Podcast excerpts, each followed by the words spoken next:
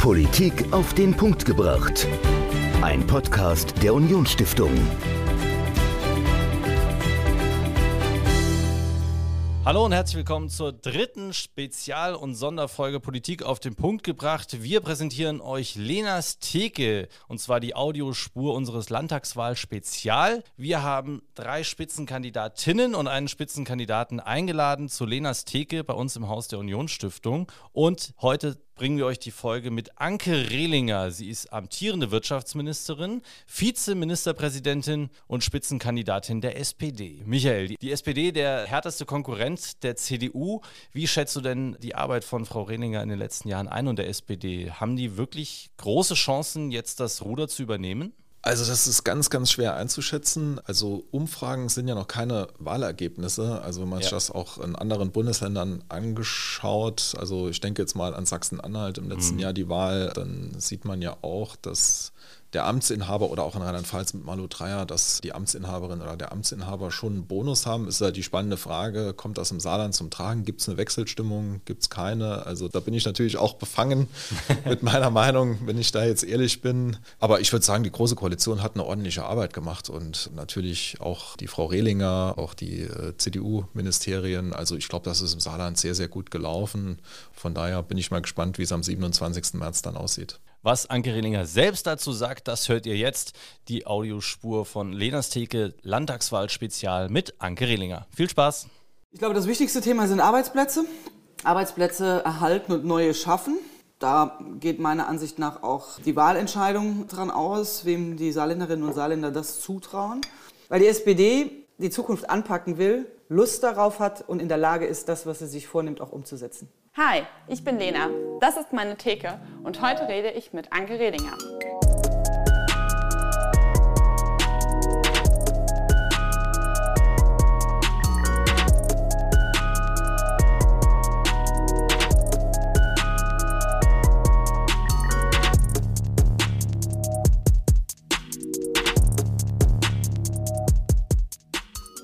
Was willst du trinken?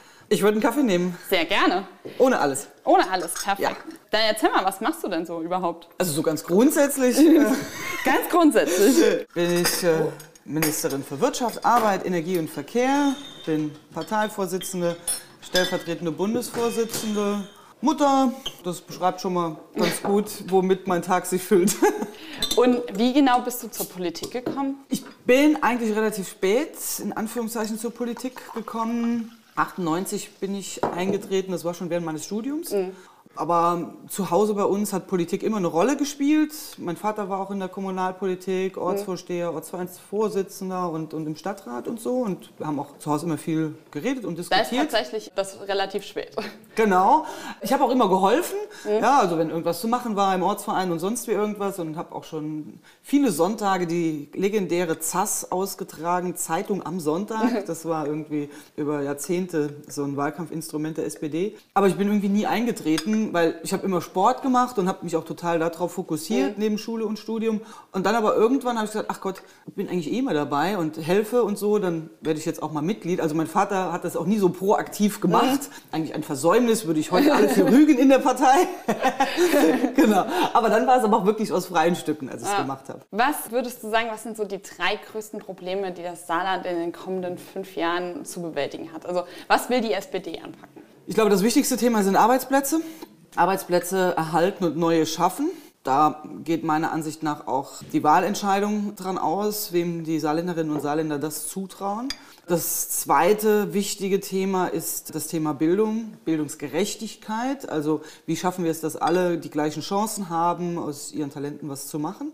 Und als drittes Thema würde ich sagen, alles, was um den demografischen Wandel herum passiert. Also mhm. wie können wir es schaffen, dass junge Leute hier bleiben, dass es andere attraktiv finden, hierher zu kommen.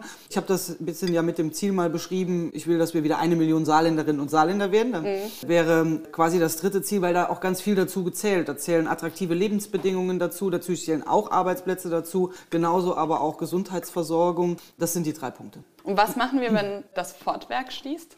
Wir werden erstmal alles dafür tun, dass das nicht passiert. Haben wir auch ehrlich gesagt. Ich glaube, wir haben gemeinsam mit Betriebsrat, Gewerkschaften und geschlossen als saarländische Landesregierung ein sehr, sehr gutes Angebot abgegeben, sind allerdings jetzt damit in den Händen des Unternehmens ich persönlich finde, es ist ein sehr unwürdiger Prozess. Mhm. Einfach mal zu sagen, so was legt denn jeder so auf den Tisch, damit die Arbeitsplätze erhalten bleiben, das ist keine schöne Form von Kapitalismus. Und man braucht natürlich immer auch Alternativideen und Pläne.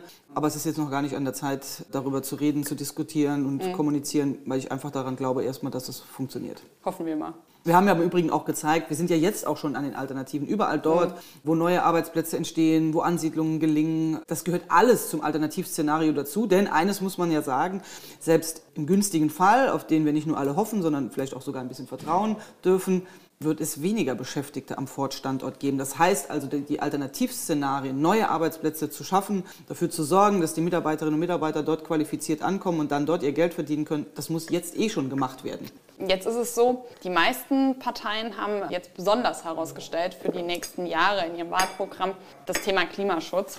Ich glaube, es haben fast alle vor, erneuerbare Energien weiter äh, zu entwickeln. Auch die SPD hat diesen Punkt im, im Wahlprogramm aufgenommen. Wie soll dieser Ausbau eurer Meinung nach ganz konkret aussehen? Also ich habe ihn jetzt eben zum Beispiel bei den drei Punkten gar nicht als Extrapunkt aufgezählt, weil ich mittlerweile der festen Überzeugung bin, dass das gar kein extra Punkt ist und schon erst recht keiner ist, den man gegen die Wirtschaft stellt, mhm. sondern dass im Grunde genommen das Betreiben von Klimaschutz eine wirtschaftspolitische, eine industriepolitische und wie wir jetzt sogar sehen, auch geopolitische Frage ist. Und dabei muss das einfließen. Also insofern kann das, wenn man das klug macht, es dazu führen, dass wir unsere ganze Wirtschaft wettbewerbsfähiger aufstellen, als sie jemals gewesen ist. So, und deshalb bin ich gar nicht mehr dafür, da immer so einen Extrapunkt daraus zu machen, aber man muss sozusagen einen Extrapunkt daraus machen, wenn es darum geht zu sagen, welche Maßnahmen muss man mhm. dazu ergreifen. Und dazu zählt natürlich Energie einsparen, dazu zählt Einsatz zum Beispiel von Wasserstoff, dort wo Kohlenstoff jetzt noch eine große Rolle spielt. Dazu zählt auch die Frage der Antriebswende in der Mobilität, aber eben auch der Ausbau der erneuerbaren Energien insgesamt, denn grünen Wasserstoff bekomme ich ja nur hin, wenn ich auch vorher erneuerbare erneuerbare Energien hergestellt ja. habe. Also ja.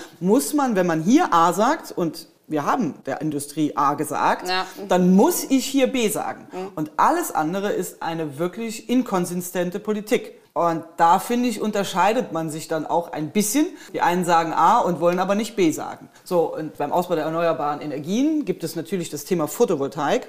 Nach meiner Einschätzung müssen wir dort mehr machen. Es gibt Versäumnisse in der Vergangenheit, was zum Beispiel öffentliche Gebäude angeht. Da könnten wir schon viel weiter sein. Das muss man jetzt verbindlich regeln, dass überall dort, wo es die Statik jetzt zulässt, aber immer dann zumindest, wenn neu gebaut wird, auf jeden Fall eine Photovoltaikanlage auf das Dach drauf kommt. Mhm.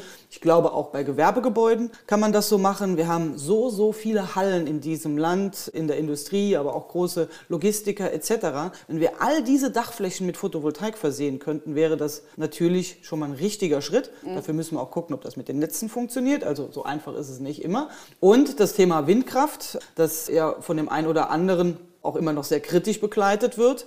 Es geht gar nicht jetzt um die Debatte, ist dieses eine Windrad an der Stelle richtig oder sind es zu viele oder was auch immer. Nur man kann es nicht kategorisch ausschließen, mhm. weil ansonsten habe ich wieder mein AB-Problem. Ja. Dann habe ich auch ehrlich gesagt ein Erklärungsproblem. Wir haben jetzt schon zwei Prozent der Flächen ausgewiesen. Also das, was der Bund eigentlich will, das haben wir schon. Aber effektiv sind zum Beispiel nur 0,8 davon bespielt, weil es Konkurrenzen gibt in, in, rechtlichen Fragen dort, was man nutzen darf. Der Bundeswirtschaftsminister hat gesagt, er will neue Regeln machen. Wenn die so sind, wie man sich das vorstellt, dann können wir mit diesen 2% weiterarbeiten und können die Flächen intensiver bespielen und auch neue Windkraftanlagen errichten. Wir können aber auch alte, nicht so leistungsstarke Windkraftanlagen durch neuere, leistungsstärkere ja. ersetzen und damit auch für Zubau sorgen. Aber die Grünen zum Beispiel wollen ja, dass Photovoltaik auch auf den Privatdächern ein Thema wird. Ist das bei euch auch geplant? Wir haben das nicht als Pflicht mit drin, mhm. weil ich glaube, es wäre erstmal gut, wenn der Staat selber immer mit gutem Beispiel vorangehen würde und sich selber erstmal verpflichtet, bevor mhm. er andere verpflichtet. Was man aber tun kann und tun soll, ist, dass man einen größeren Anreiz nochmal dafür setzt und dass man ihn so setzt, dass es auch technologisch Sinn macht. Also zum Beispiel, indem ich nochmal zusätzliche Speicher fördere für private Haushalte, wenn mhm. sie sich eine Photovoltaikanlage dann zum Beispiel auf ihr Dach machen, dann ist das nochmal ein zusätzlicher Anreiz. Mhm. Und das würde ich für klüger halten, das würde ich auch gerne umsetzen. Das heißt also ein Förderprogramm für Speicher, damit das Errichten von Photovoltaikanlagen auf Privatdächern attraktiver ist. Das ist, glaube ich, ein ganz kluger Ansatz. Beim Thema Klimaschutz ist ja auch immer das Thema Mobilität irgendwie direkt drin. 20 Prozent der Treibhausemissionen kamen aus dem Sektor Mobilität. Und die SPD hat ja jetzt zum Beispiel mit dem 365-Euro-Ticket, hat sie auf jeden Fall schon ein Ziel, ein konkretes sich gesetzt, wie man vielleicht auch den Individualverkehr ein bisschen reduzieren kann. Jetzt ist es aber ja so, nur weil Busfahren jetzt günstig wird, muss es ja noch lange nicht gut sein. Genau. Das könnte von mir sein, dieser Satz. Also wie genau soll das denn so ausgebaut werden, dass es auch attraktiv wird? Das ist exakt die Begründung, warum in unserem Programm tatsächlich in Anführungszeichen nur drin steht ein 365-Euro-Ticket für junge Leute. Es gibt zum Beispiel politische Mitbewerber, die machen das nach Freibier für alle. Die sagen 365-Euro-Ticket für alle. Was aber mindestens die Geschichte dreimal so teuer macht. Was aber, wenn man einfach redlich ist und weiß, dass man nur nicht unendlich viel Geld dafür hat, letztendlich dazu führt, dass für das bestehende Angebot es für alle günstiger wird. Zugegebenermaßen nette Idee. Das Problem ist nur, dass diejenigen, die bislang kein gutes Angebot haben oder wo gar kein Bus hinfährt, die sagen dann, das ist ja schön, dass das Ticket günstig ist, aber für den Bus, der nicht fährt, nützt es mir nichts. Mhm. Also muss ich natürlich auch auf der Angebotsseite ausbauen können. Und deshalb habe ich gesagt, dann beschränken wir uns jetzt erst einmal auf die Gruppe der jungen Leute. Da zählen ja auch FSJler dazu und Bundesfreiwilligendienstler und Azubis. Und allein das wird schon rund 10 Millionen Euro kosten, weil mhm. die Kosten sind ja einfach da, die übernimmt ja niemand anderes, also muss ich sozusagen aus meinem Haushalt, aus dem Verkehrsministeriumshaushalt müssen die dann auch bezahlt werden. Wenn man das für alle macht, wird es nochmal viel, viel, viel teurer.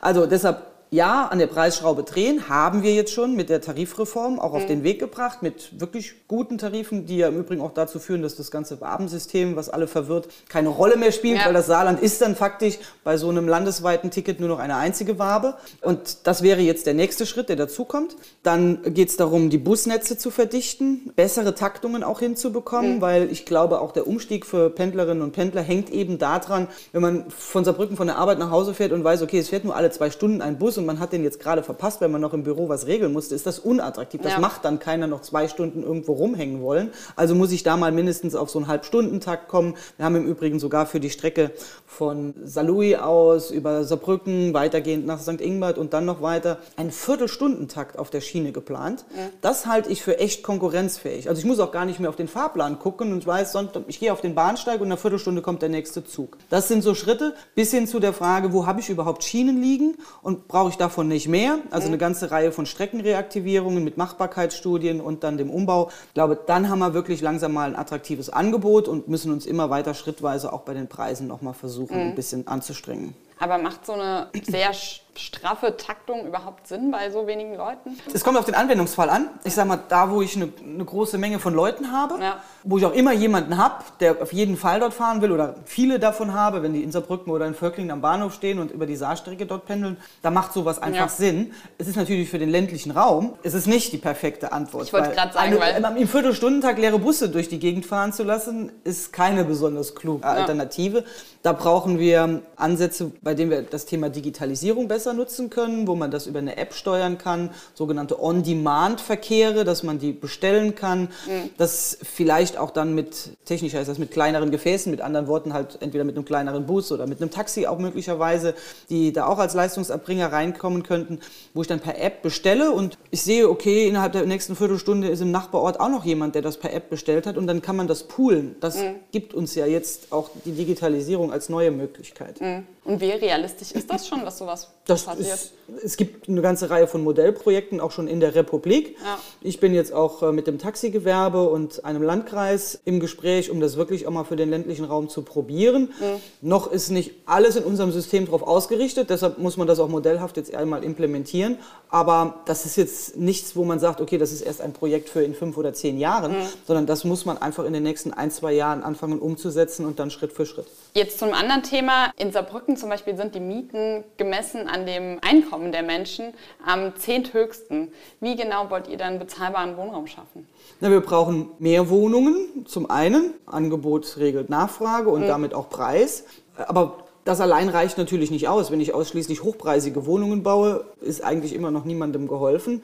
Deshalb braucht es sicherlich auch mehr öffentliches Engagement, das sich dort mit einbringt und am Ende auch dafür sorgt, dass dort Mieten zustande kommen, die dann eben auch mit einem Gehalt einer Krankenschwester finanziert werden kann. Wir wollen im Saarland dafür sorgen, dass 5000 neue Wohnungen gebaut werden, vornehmlich natürlich im städtischen Raum über öffentliche Wohnungsbaugesellschaften. Dafür muss man aber die Förderung so ausgestalten, dass jemand auch Lust hat, mit diesen Förderkriterien tatsächlich Wohnungen zu bauen, mhm. die am Ende auch genau dieses Ziel erreichen.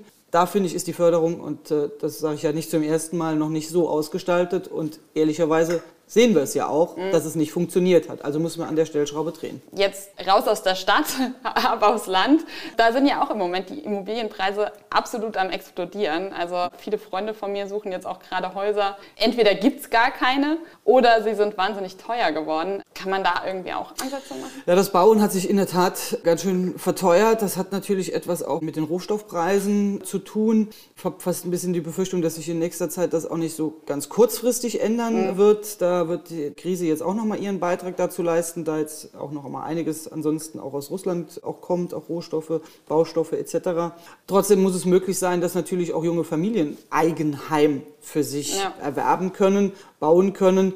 Insofern muss man jetzt noch mal gucken, unter welchen Bedingungen werden Kredite gegeben, wem muss man welche Vergünstigungen geben, was muss aber möglicherweise dafür der Baustandard sein. Haben wir jetzt gerade eine heftige politische Debatte auch dazu gehabt, wo ein bestimmter Baustandard einfach genau, wo jetzt einfach ein bestimmter Baustandard dazu geführt hat, naja, dass er eben schon fast Baustandard gewesen ist. Mhm. Deshalb, dass natürlich alle in erster Linie mal als eine Finanzspritze für sich gesehen haben. Ich glaube aber schon, dass man jetzt auch Perspektive dass man das nicht von heute auf morgen so machen kann, haben wir ja gesehen. Aber in der Perspektive muss man halt jetzt nochmal definieren, was ist jetzt der Standard? Mhm. Denn am Ende soll es ja natürlich helfen, Wohneigentum und auch Häuser kaufen und bauen zu können. Aber am Ende sollen natürlich auch wiederum Klimaschutzaspekte damit erfüllt werden können. Deshalb muss man das schnell machen. Man hätte zum Beispiel schon mal, wenn man letztes Jahr ein bisschen früher drüber nachgedacht hätte, im zuständigen Ministerium auch wissen können. Ehrlicherweise haben sie es auch gewusst, aber es hat keiner mehr was gemacht. Mhm. Und deshalb ist das Ding in ein Milliardendefizit reingelaufen.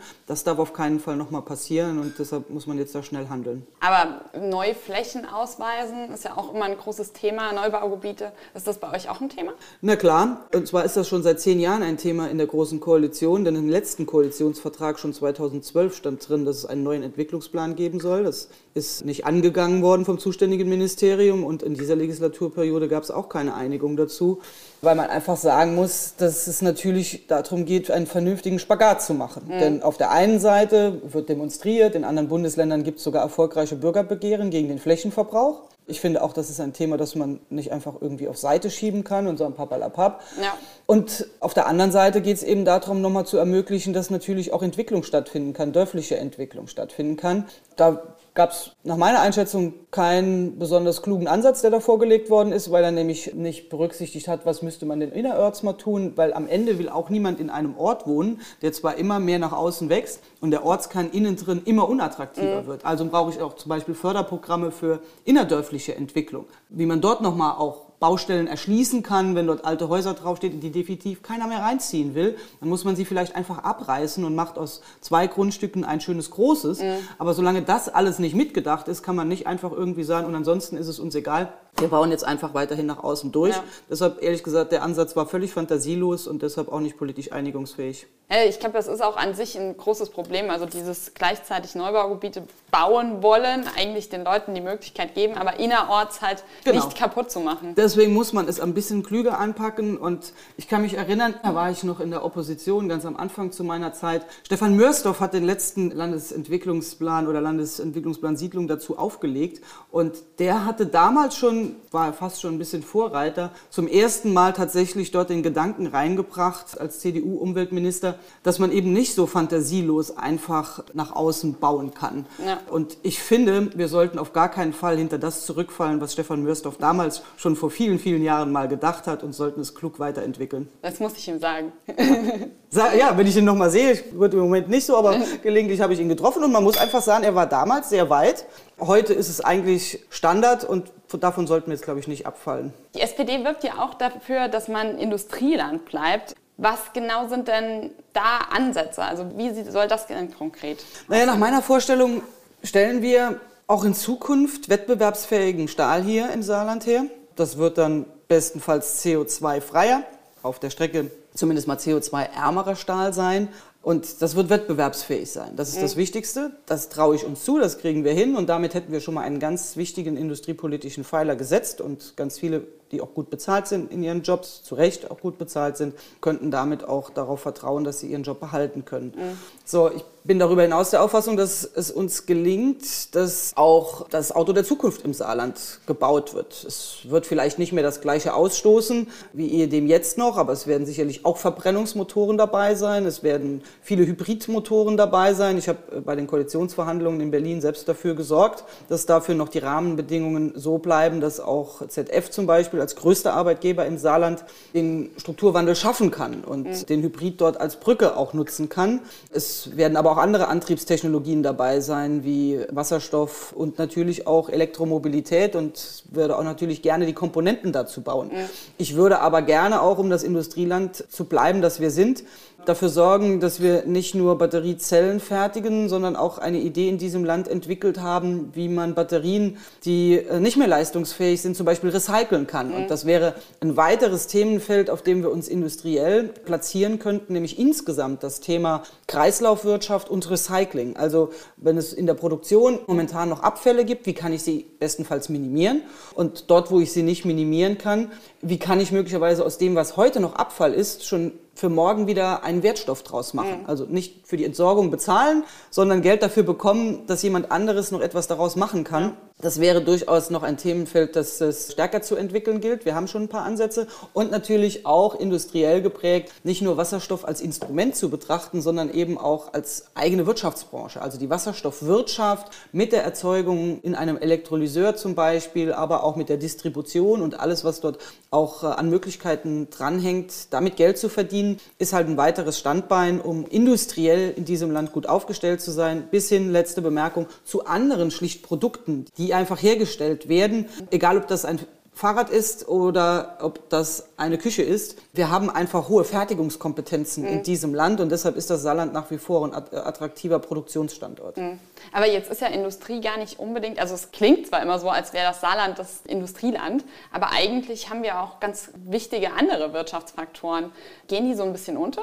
Naja, es ist immer eine, gleich so eine Mächtigkeit, weil die großen Industriebetriebe eben immer gleich große Anzahlen von Beschäftigten mhm. haben. Aber sagen wir mal, viele kleinere und mittlere sind eben auch eine große Summe und mhm. deshalb ist das richtig. Wir sind auch Industrieland und müssen aber dafür sorgen, dass die anderen Bereiche sich möglicherweise noch breiter aufstellen mhm. oder zumindest noch mehr gestärkt auch werden. Also die Gesundheitswirtschaft zum Beispiel ist ein, ein riesiger Bereich, 90.000 Beschäftigte. Wir reden immer über die Automobilindustrie, dort sind es 40.000, nur um das mal miteinander ja. ins Verhältnis zu setzen. Das zeigt also, dass gibt es eine hohe Arbeitsmarktrelevanz, viele Menschen verdienen dort ihr Geld. Es ist total wichtig, weil wir eine gute Versorgungsstruktur für alle brauchen. Ja. Also ist es auch für den Standort als solches wichtig. Und im Grunde genommen ist es gut, denn die demografische Entwicklung wird uns in die Hände spielen, es wird medizinischen Fortschritt geben und diese Arbeitsplätze können nicht einfach eingepackt und verlagert werden. Mhm. Denn das, was dort gemacht wird als Pflegerin, als Krankenschwester, in den Arztpraxen, als Physiotherapeutin oder was auch immer, kann nur hier erbracht werden ja. als Leistung. Insofern, das kann nicht abwandern, genau. Ja. Und insofern sind das eigentlich sehr, sehr krisenfeste Arbeitsplätze. Mhm. Und sie werden aber immer ein bisschen unterschätzt, beziehungsweise werden sie irgendwie immer nur als so eine Art Kostenfaktor betrachtet. Mhm. Das sind sie überhaupt nicht, sondern im Gegenteil, sie sind für die Entwicklung eines Standortes total wichtig. Genauso aber auch zum Beispiel Tourismus, Hotellerie und Gastronomie mittlerweile eine große Relevanz hat. Der gesamte Handel, Einzelhandel, der dazu gehört. Deshalb brauchen wir attraktive Innenstädte zusammen mit dem Handel, aber auch kluge Konzepte, wie wir uns gegen das Bestellen von der Couch auch wehren können. Ich glaube nicht, dass wir es ganz wegbekommen, aber wir müssen Gelegenheiten schaffen, wo die Leute erkennen, dass es eigentlich viel schöner und spannender ist, jetzt das ein oder andere besser beim Einzelhändler vor Ort zu kaufen, als einfach nur über die großen Handelsplattformen im Internet auch zu gehen oder aber das ganze Thema IT als riesige Branche und IT-Sicherheit, die es zu bespielen gilt. Wir werden jetzt mit dem neuen Gebäude oben an der Uni für CISPA, genauso aber auch in St. Ingbert mit den Flächen, wo es darum geht, dass aus dieser wissenschaftlichen Expertise, die wir haben, auch eben Arbeitsplätze entstehen, mhm. das ganze Thema vorantreiben und dann bin ich natürlich auch ganz schnell überhaupt bei ganzen Ausgründungen, Start-ups, der Kreativwirtschaft. Wir haben jetzt dort einige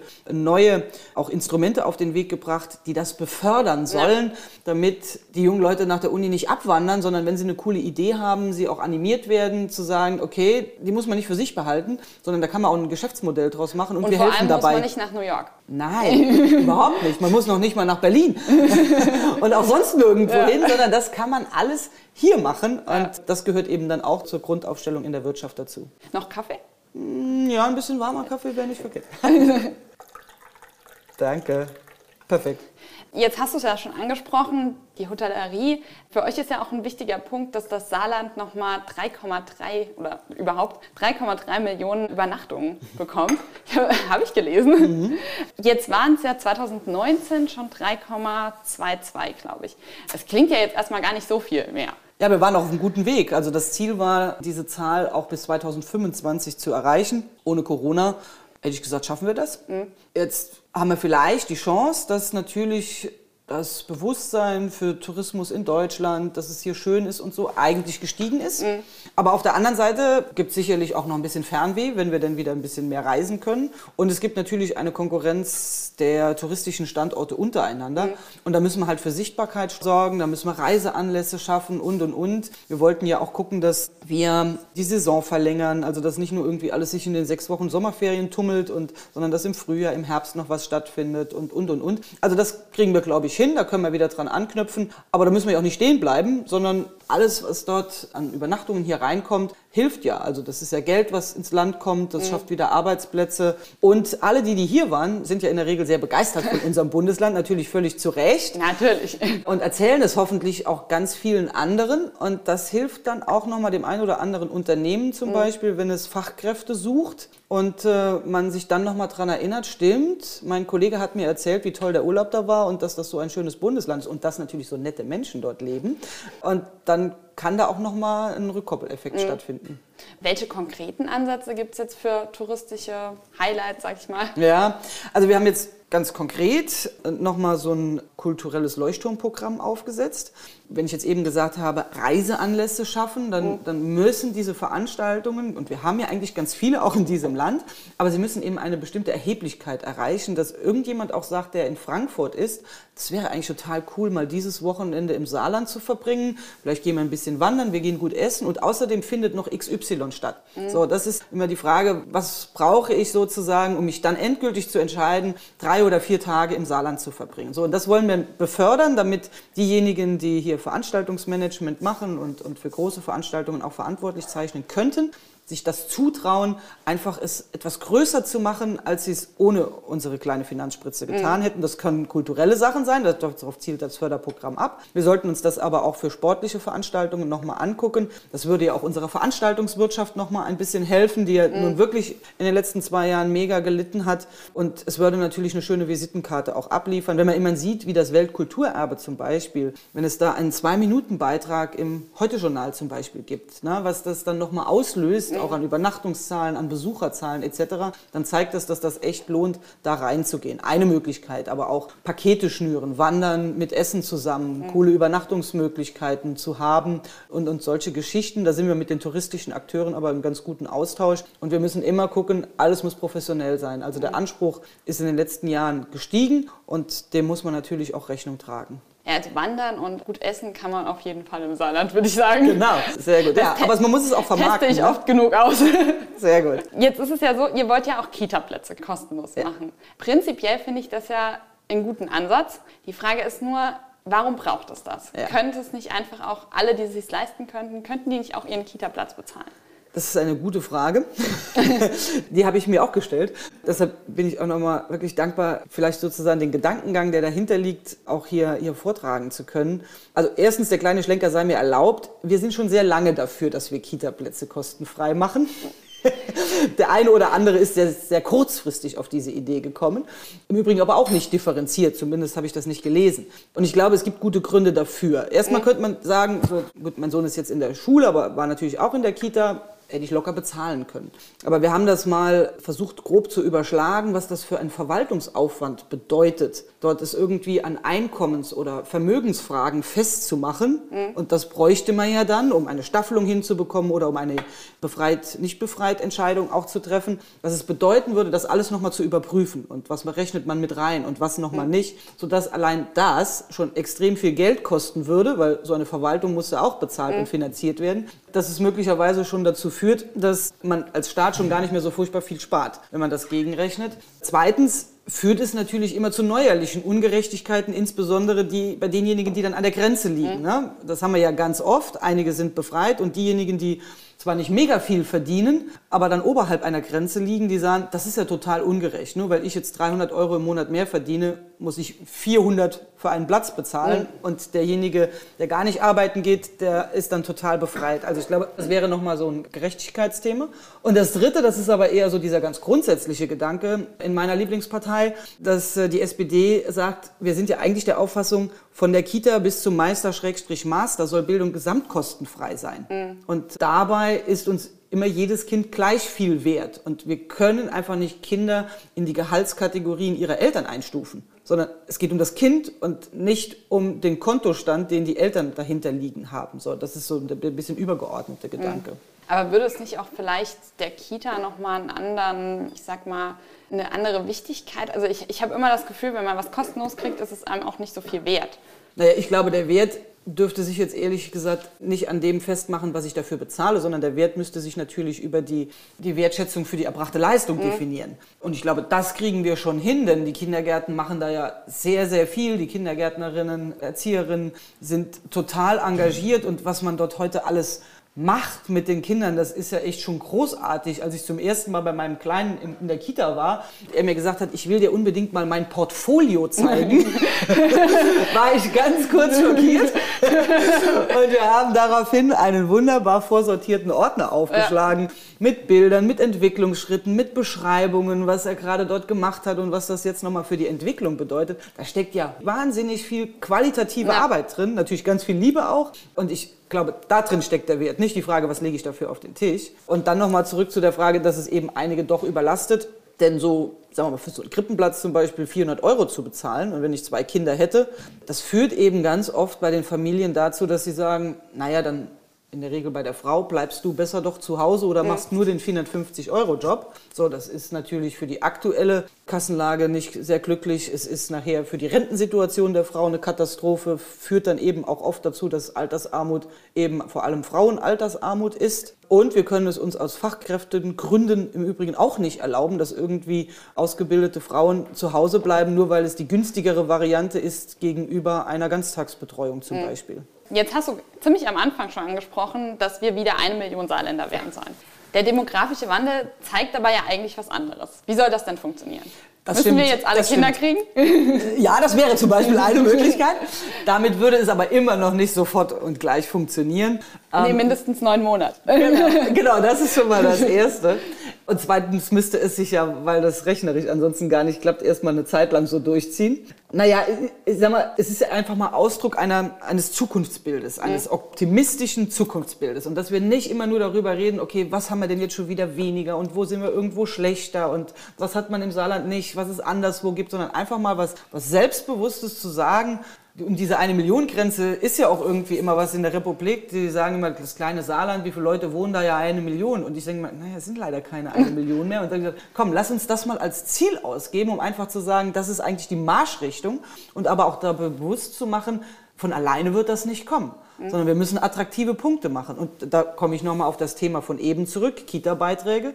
Naja, in Rheinland-Pfalz sind sie frei. So, und in Homburg, in dem Saarpfalzkreis oder aber auch in Merzig-Wadern an der Grenze da gibt es schon Eltern, die sagen, naja, wenn ich jetzt hier auf der anderen Seite der Grenze wohnen würde, dann bräuchten wir nichts für die Kitas zu bezahlen. Mhm. So, und jeder, der das Saarland verlässt, fehlt uns nicht nur bei meiner schönen Rechnung, sondern er kostet uns etwas, weil ja. im Bund-Länder-Finanzausgleich bekommen wir erheblich weniger ausgezahlt, weil das auf pro Kopf geht. Das heißt also im Grunde genommen habe ich dadurch, wenn ich dadurch Familien hier behalten kann, schon fast wieder eine Refinanzierung zumindest für deren Befreiung bei den Kita-Gebühren. Und insofern müssen wir auf die Attraktivität hier unseres Landes gucken und da spielen solche Dinge schon eine Rolle. Mhm. Und wir müssen natürlich auch gucken, dass es genug Arbeitsplätze gibt, weil das ist sicherlich der stärkste Grund zu bleiben, dass junge Menschen Lust haben zu bleiben, wenn sie ihre Ausbildung abgeschlossen oder das Studium abgeschlossen haben. Das sind alles so Punkte, die da beitragen könnten, dass wir wieder eine Million werden. Und wenn du in deinem Leben nur eine Sache im Saarland verändern könntest, was wäre es? Oh, das ist eine schwierige Frage. mein Arbeitsplatzthema, das geht nicht mit einer Sache. Deshalb ist äh, das ein bisschen schwierig. Dann wäre, wenn ich die eine Sache nur machen dürfte, dann würde ich sagen, ich würde so viele Lehrer einstellen, wie notwendig sind, damit alle Kinder ihre besten Chancen bekommen. Okay. Und in einem Satz, warum sollte man die SPD wählen? Weil die SPD die Zukunft anpacken will, Lust darauf hat und in der Lage ist, das, was sie sich vornimmt, auch umzusetzen. Okay, dann spielen wir jetzt noch ein schnelles Spiel. Ja. Und zwar kurze Frage, schnelle Antwort. Was gefällt dir am Saarland am besten? Die Saarländerinnen und Saarländer, weil sie sind weltoffen und bodenständig zugleich. Drei Worte, die dir spontan zur aktuellen Regierung einfallen. Ordentlich am Arbeiten, weiterhin geschlossen und für die Saarländerinnen und Saarländer da. Was bedeutet dir das S in SPD? Das Soziale heißt, für die ganz Schwachen etwas zu tun, aber auch für diejenigen, die leistungsbereit sind, da zu sein, damit sich ihre Leistung lohnt. Wer ist dein Vorbild? Im Moment Olaf Scholz. Dimpelabis oder Sushi? Mal das eine, mal das andere. okay. Welche Superkraft hättest du gerne? Fliegen können wäre gut, weil ich wohne irgendwie am allerweitesten entfernt von Saarbrücken. Das heißt, ich habe immer eine Stunde Fahrzeit. Wenn das mit Fliegen geht, wäre schon mal gut. Wenn Beamen noch irgendjemand erfinden könnte, wäre total sagen. gut. Beamen, Beamen wäre noch besser. Deine Entspannungsmethode im Wahlkampf? Wenn ein bisschen Luft ist, bin ich tatsächlich mal mit dem E-Bike im Wald unterwegs. Ja, das ist eigentlich das, was noch am ehesten und am schnellsten zur Verfügung steht. Was ist dein persönlicher Hashtag Saarlandliebe? Mein persönlicher Hashtag Saarlandliebe ist meine Motivation, jeden Tag das Beste zu geben. Wo ist es im Saarland am schönsten? Überall dort, wo man nette Menschen trifft und mit ihnen gut plaudern kann. Und das Saarland in fünf Jahren? Hat 400.000 Arbeitsplätze, beste Bildung für die Kinder und ist auf dem besten Weg dazu, wieder eine Million Saarländerinnen und Saarländer zu werden. Ich würde sagen, wir holen uns jetzt was zu trinken. Sehr gut. Danke. Hat Spaß gemacht. Die letzten Folgen von Lenas Theke findet ihr hier in der Playlist. Ansonsten ist hier der letzte Kulturtalk und wenn ihr gar nichts mehr von uns verpassen wollt, abonniert uns hier.